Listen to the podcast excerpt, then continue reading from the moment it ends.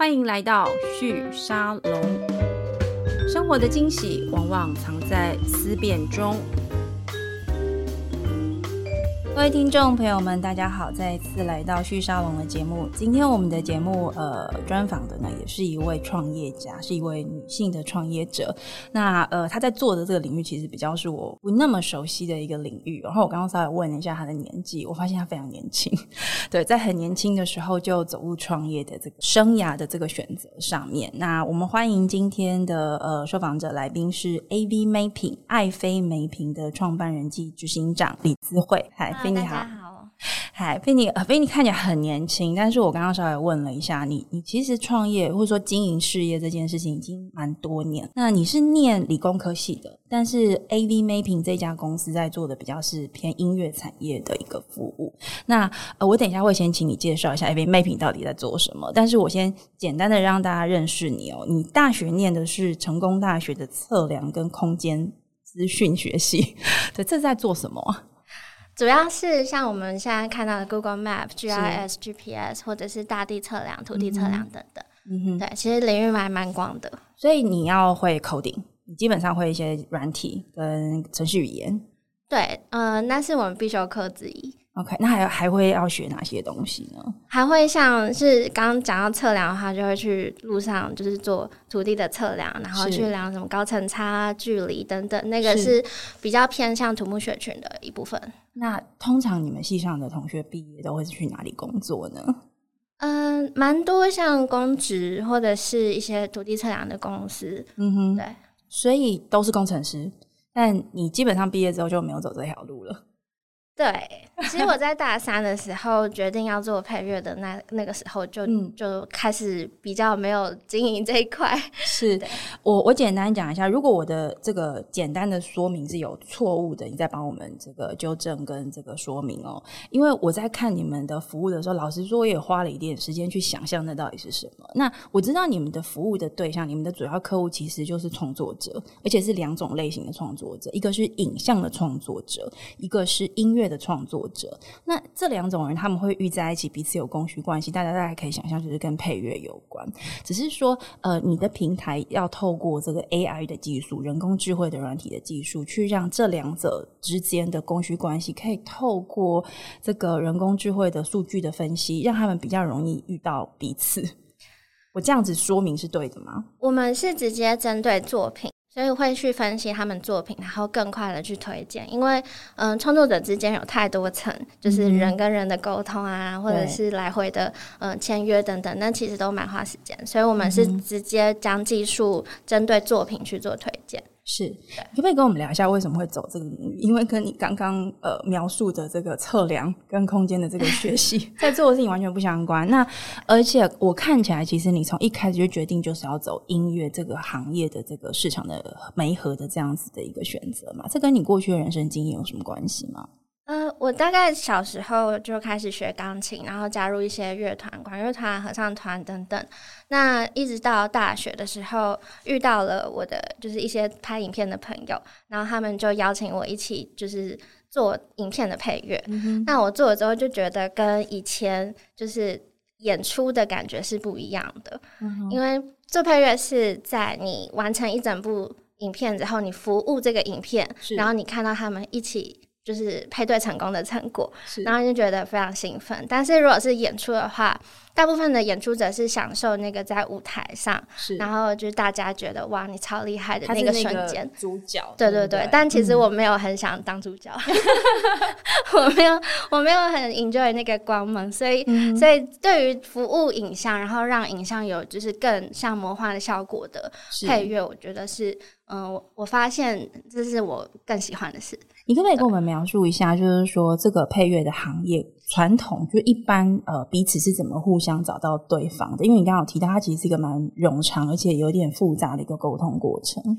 对，其实有分几种方式。那嗯，A P P 主要服务的是针对于这些创作者，他们想要节省成本，然后又要快速，是，然后又在网络上可能找很多要听非常多遍的音乐，是，那最后还要跟授权人谈音乐，或者是做一些声音处理，像音音效啊，或者是降噪的那些东西，那其实都是用时间堆叠而成的。因为我都是我之前就是全部都自己做，所以就就是帮忙别人的音效、声音处理，那其实都非常耗时，大概。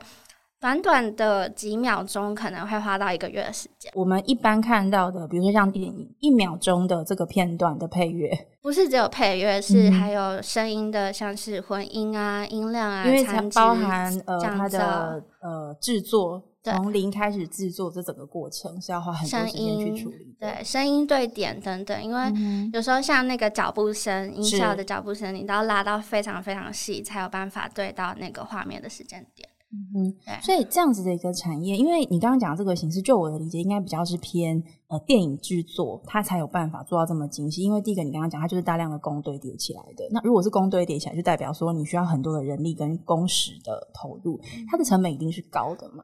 对对，但。这个事情从我的角度来看，因为我们在看一个市场的供需的需求的时候，大概会想到一件事，就是你需要用到 AI，需要用到大数据的分析跟处理，就代表说这里面有非常多的资讯需要去做计算。那呃，如果单纯我们在想象说它就是音乐跟影像之间的关系，呃，音乐特别是影像制作，其实，在台湾我不能说它特别的少。但它毕竟不是一个就是非常不明的一个产业，所以它的量真的在台湾有这么多吗？那你们所谓的透过 AI 在计算的那些资料点，到到底是什么样的资料点？这是我蛮好奇的。嗯，在台湾的嗯需求量可能就是没有全世界来的这么多，所以我们嗯早期的发展也都是以就是美国等地，就是欧美等地为主，是对，然后。就是相较，就是去跑了一趟之后，就相较起来，就是真的哇，外面到处都是我们的市市场 耶，就好酷哦。但是回到台湾，可能就就变成很多个嗯，都很有 talents 的创作者，但是他们找不到舞台发挥。对我们分析的内容啊，像是影片的影片的话，我们其实会切到秒，就是去了解每一每几秒内他们发生的事情，他们的嗯。变化有时候是更细，因为因为我们会跟分镜有关，是对。那音，嗯，因为我们还有分析音乐还有声音，像学生用到的那样音乐找音乐的技术，其实也是在在我们的技术之内，去了解这个音乐它是什么类型、什么曲风、什么音调等等。对，所以这里面包含了大概十四种的 AI 模型。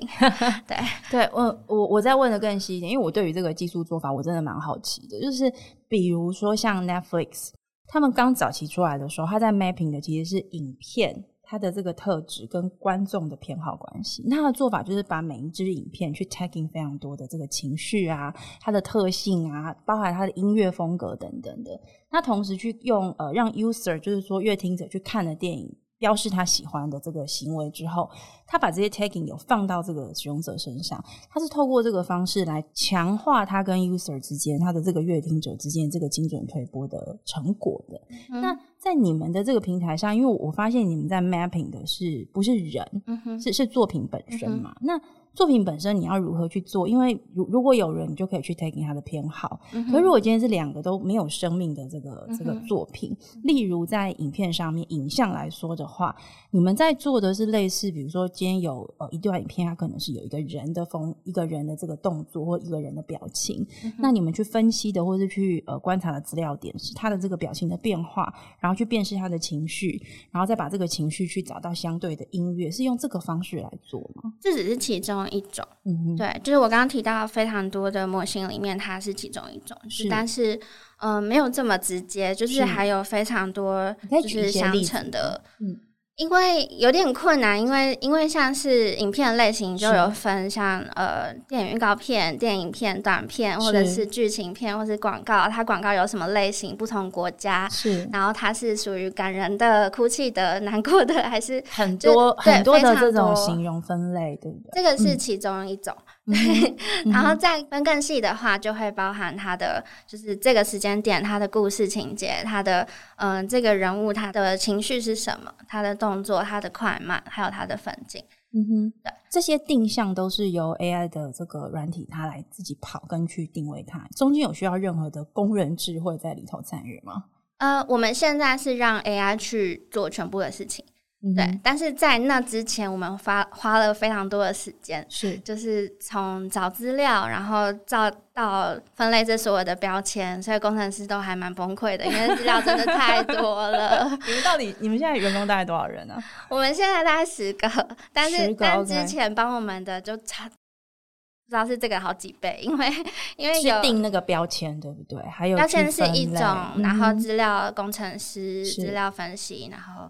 工程师也分很多种，你可以随便帮我们举例一下吗？因为我觉得你在做的事情，其实的确是，呃，当然，因为我自己个人对音乐产业比较不熟悉，所以这对我来说就是一个非常非常新的行业。那再来就是说，你所服务的对象，我自己在观察，我觉得你们其实某个程度瞄准了一个现在正在波米正在升起的一个新的产业，就是。呃，影像制作跟这种短影音，或包含现在大家很很常会看到网红们、YouTuber 们，这些人都是新加入的，进入影像产业的这个呃 player 就参与者。那也就是说，对你而言，你的需求者其实是这样在成长当中的一个行业。可是这一群人其实。某个程度来说，可能跟我类似，都不是那么了解，就是所谓的配乐是怎么来的。所以，你可不可以跟我们多分分享一下，就是你们所提供的服务 AV Mapping 这个东西，它到底背后是怎么样组成的？所以，你们可以那么神奇的透过一个平台，就帮大家做到挑到好音乐这件事。因为我觉得好的配乐对一个影像来说很重要，它的情绪感染力是非常非常强的。那你不要透过人工，你要透过机器去帮创作者做到这个事情，我觉得那难度太高。他到底要如何能够透过机器人做到？这我真的非常好奇。像刚刚提到一个是配乐是怎么？生成的这件事情，嗯，先不要讲 AI 好了，讲配乐家这件事。是，那我自己有去就是艺术大学，或者是自己上网去学一些配乐的东西，还有还有去进修班的，就是一些配乐进修班。那我觉得配乐的过程本身就非常复杂。第一个是他要有时间点，他要知道这个影像怎么。配最好的音乐，那他也要具备有，就是知道有哪些音乐是适合的，所以他必须要非非常了解各种的类型。那还有速度啊、节奏啊、曲风啊，合适的音乐家或者是歌手，这些全部都是配乐家这个制作人的角色需要去完成。他大脑本身必须要是一个很强的音乐库，对不对？一种对是，对。对，然后他也需要懂得影片里面藏的东西，是。对，因为有很多电影他们都藏很深嘛，是 没错，他可能有很多的隐喻在那里头，对，所以在配乐的话，这个手法又非常分成很多种，像是呃画内音或是画外音等等，是。这种都是嗯配乐家要去够了解这个电影去感觉得到，所以这是一个非常难的。难的，你要成为一个好的配乐家也是非常难的，所以回到 AI 身上，那就是那就是非常的难以理解。是没错，没错，因为我其实很好奇，就是说这这这某个程度有一点艺术成分在内，因为你刚刚有提到了嘛，就是说这个配乐者他本身要对音乐他。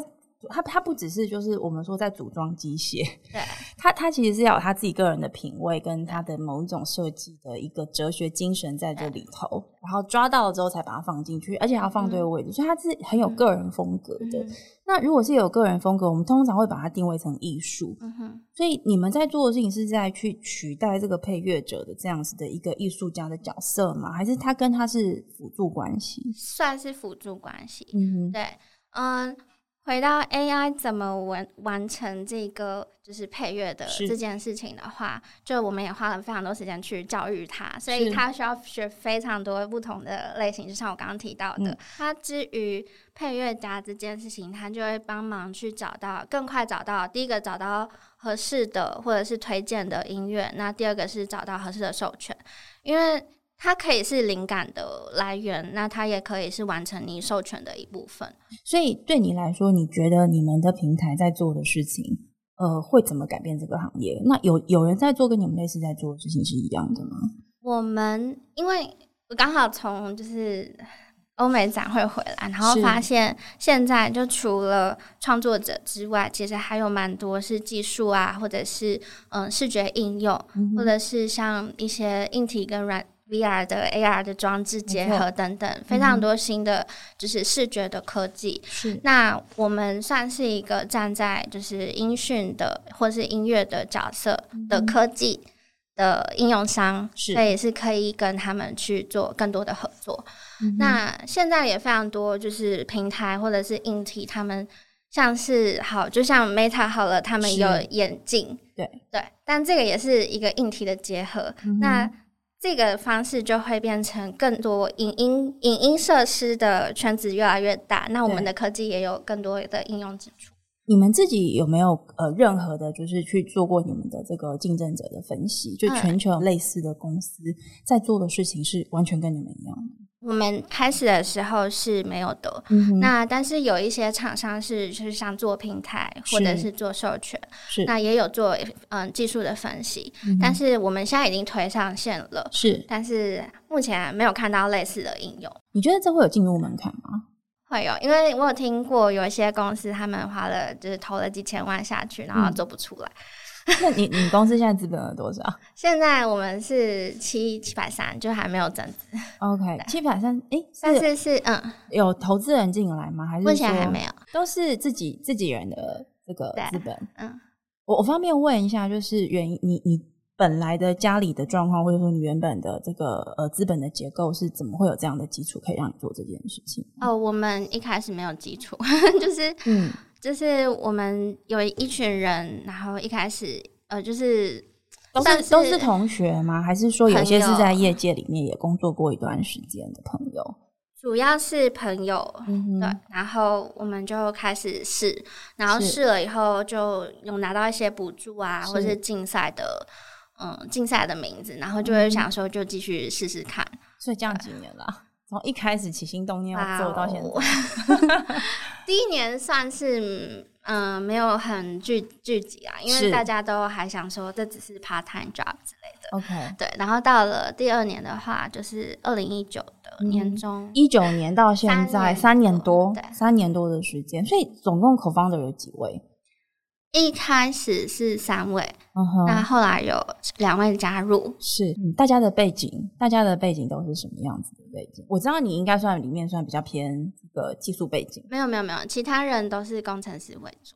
只有你是伴有音乐人的身份这样子。有一个工程师，他也是有音乐人身份，但是我们就是他主要就是负责技术那一块。你你为什么会在这么年轻的时候想要创业？你你会不会担心？就是说，而且你刚刚有讲到了嘛，就是也有一些平台或比较大型的公司，像授权公司，他们投了几千万的这个钱下去，也也没有看到尽头。那你们不会开始担心自己看不到尽头？但我们已经做出来了，所以 所以到现在做出来对吧？没有，我们去年去年的时候做出来的。你你有你们有做过一个停损的评估吗？如果到什么时候如果做不出来，那也许就不要尝试了，因为它可能是一个很重资本的一个投资。当初不会觉得做不出来，真的？为什么？因为我有信心。我因为我在就是因为我念过。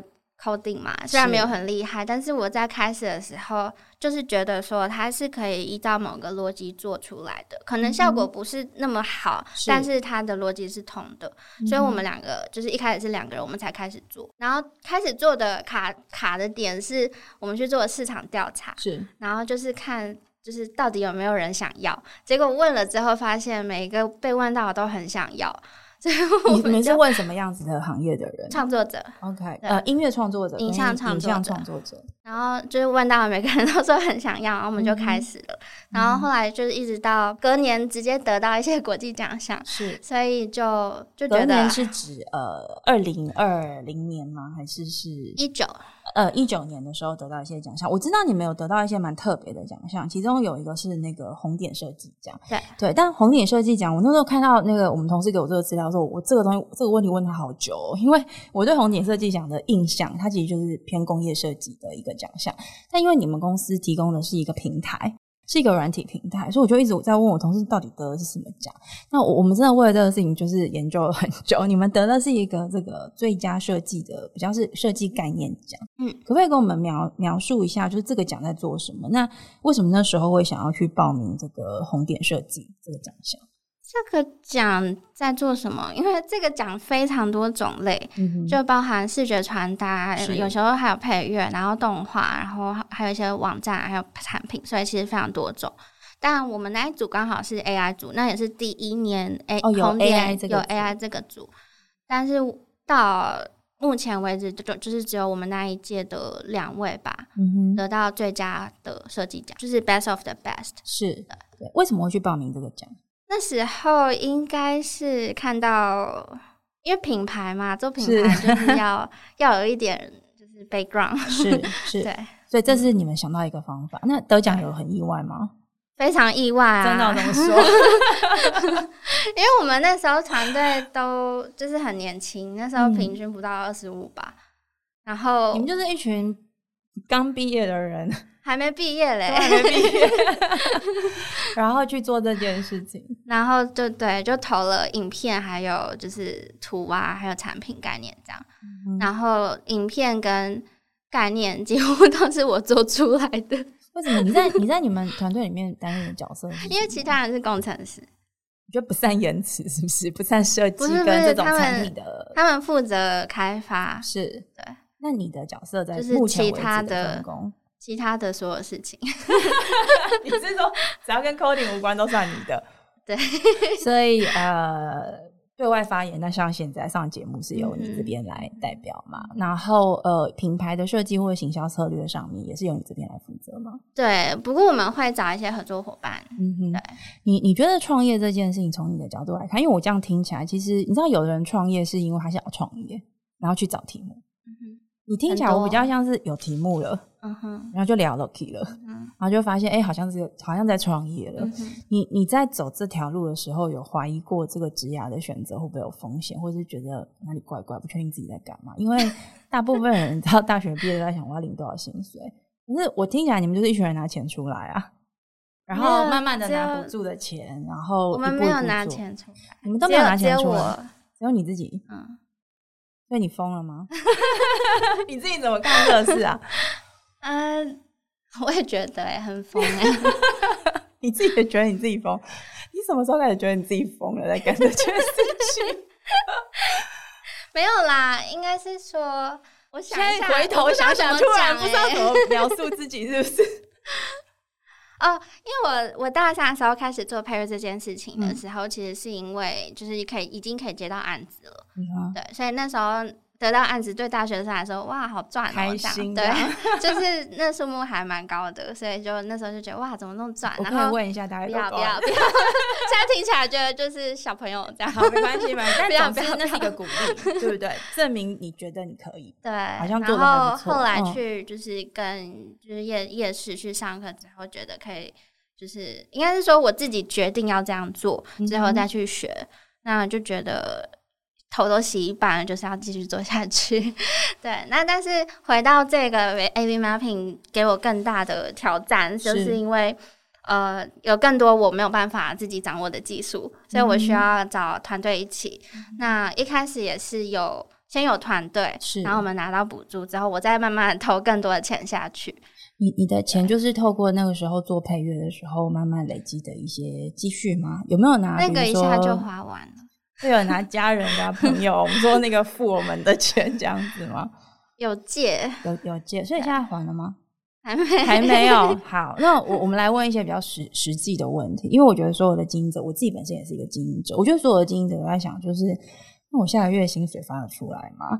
然后我我的公司的产品什么时候会卖出去？什么时候会赚钱？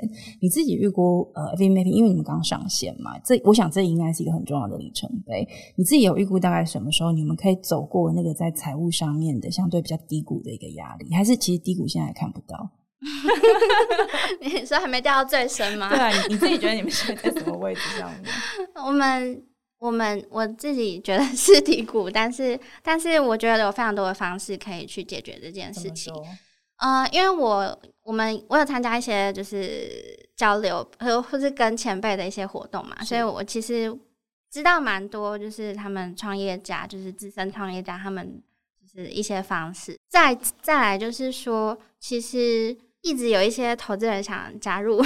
我相信大家都对平台很有兴趣，而且你们这个市场又是从一开始就不是呃单一语系的市场，因为你们做的是音乐嘛，音乐是跨国界，也没有那么容易。但是怎么说？但是就是募资过程其实非常困难，这个可以再另外开一集。你可以现在稍微简单聊一下你们现在募资的状况怎么样？我我先回到刚刚那个好了，是就是呃，其实有一些投资人他们是想进场，对，所以我们也没有很担心说是就是完全找不到的状况，只是说只是说要怎么卖，是，对，怎么卖这个问题比较困难，就是对啊，大概全部 star 都在想、这对，都在想这对个问题。啊对啊那你目前怎么想这个问题呢？主要还是看谈判，然后嗯还有对方就是适不适合我们。我们一般都会想要找这个策略性的投资人。如果以公司阶段来说，你觉得你们现在最想要找的策略性的合作的投资人大概是哪一个类型的？嗯，软体或者是就是影像软体，或者是他们也有一些影片的制作或是音乐制作的绅士。现在跟你们呃接触的这个潜在的投资人是有这样子的背景，嗯，所以是相关。所以这样听起来，其实，在产业链上面，你们的确呃有让产业链的这个里面的一些重要的 key player 是有是有看到你们的。嗯对，那在呃市场的发展方方面呢，因为平台上线，你还是必须要让更多的这个创作者，不管是影像或音乐的创作者，都认识你们。嗯在行销这一块，你们目前怎么做？我们现在是以 to B 为主，就是走就是商务合作，嗯所以我们没有像其他呃公司大手笔的打广告。就买广告，这个目前不是你们走的路。对，但就是我们目前是跟商谈商务合作之外，我们有办一个就是元宇宙的音乐会。是那我们之前有办过像 AI 跟作曲家的对决的音乐会。那我们现在会搬到元宇宙进行。那目前已经有像欧美的二十几家公司是想加入，而且是一起打造这个元宇宙的。所以，我们是希望透过这一次机会，然后跟就是全世界的比较知名的创作者或者音乐家一起合作。走出国际市场这个布局，呃，你们目前是怎么做的？因为你刚刚有提到，就是说，像比如说这个比赛，其实也是直接就走到国际市场上去嘛。你觉得在打国际市场上面比较呃需要克服的挑战是什么？我觉得对台湾人来说，会觉得英文是很大的挑战。但是我自己要说，我没有到，我没有留学过，所以我英文也不是那种就是下下教。是但是我觉得练习就会有差，就是你尝试去讲，那其实就会差蛮多。但是我觉得另外一个最大的挑战也是，就是嗯，当地吧，就是嗯因为团队还小，所以对当地一定需要有人去就是接触会更。你你们现在主要在国外打的是哪一个市场？是美国吗？对是以美国市场为主。嗯嗯。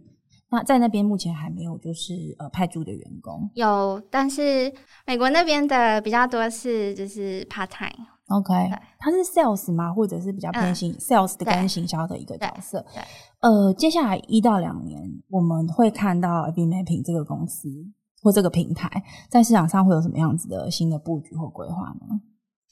呃，对，主要就是刚刚讲的元宇宙的音乐会对决这一件活动会跟就是欧美的很多国家举行，那也是我们想要透过就是社群还有市场就是推广的方式去做一些行销。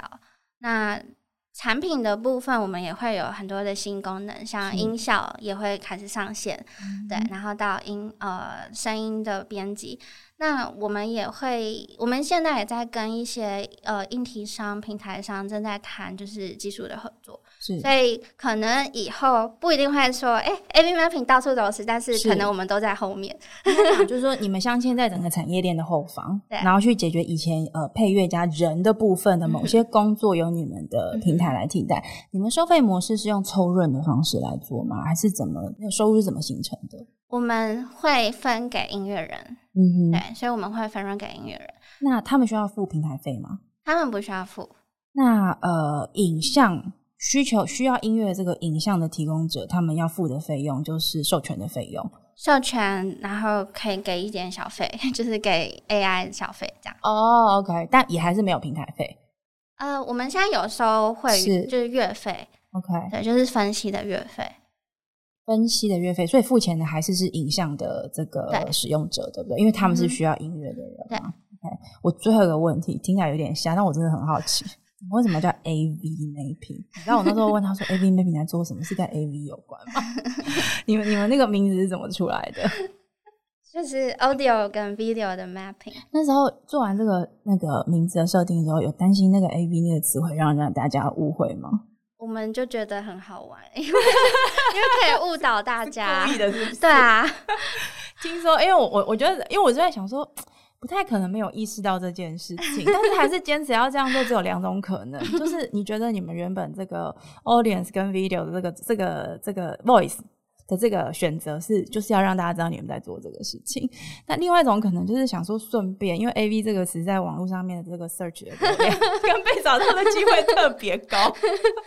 对，所以这样子，今天跟你聊完之后，验证我原本的想象，就是也有点故意故意，是不是？我们就是觉得好记，然后又好笑，然后大家就会问，我们就觉得很有趣 就已经有一群工程师的娱乐。但是在我们的节目上，你有达成这个效果，然后。就是你刚刚提到的 search 量真的超高的，是不是？对，因为我跟你说，我们我们因为我们是做这个网络内容平台起家的嘛，那这几十年来哦，其实不止这几十年，你知道，从有网络的第一天，当网络变成一个大众传媒的这个工具之后，至今这个。规则从来没有被打破过，就网络流量最高的一直都是这个 A B 网站，对，设计产业永远都是技术更新最快。其实 A I 应用最早的也是他们，对，那流量最高一直都是他们。所以我那时候在看你们这个名字的时候，我我是先跟我同事确认说，哎，这是不是真的跟这个 A B 产业没有关系，对不对？他们说真的没有关系。那我的猜想就是，也许是有点有趣好玩，那也有点误打误撞这样子，对啊。那今天谢谢这个 Freeney 来到我们的节目里面跟我们。分享，我觉得你们在做的事情挺酷的，而且我觉得难度颇高。为什么会这样说？是因为。呃，我之前在听这 Netflix 他们刚出来的前两年的时候，他们在做的事情，大家都觉得哇很酷诶这样子。但是事实上，他们在第三年的时候遇到很大很大的挑战，因为影像的资讯分析真的非常困难。那那个时代有那个时代的 AI 的这个演算法的模型的一个 ready 的程度，那当然现在又不可同日而语了。那我相信你们接下来会有非常多的这个里程碑的这些阶段性的这个问题要去解决哦。那我们当然也祝福你们，也希望之后有机会可以。再邀请你再回到我们的节目，跟我们分享你们在做的事情。谢谢，谢谢，谢谢菲尼。那呃，谢谢大家今天收听我们的节目。如果你喜欢我们的节目的话，麻烦在这个小铃铛上面按下来，这样如果我们有新的更新的节目的话，就会通知你喽。谢谢大家，拜拜。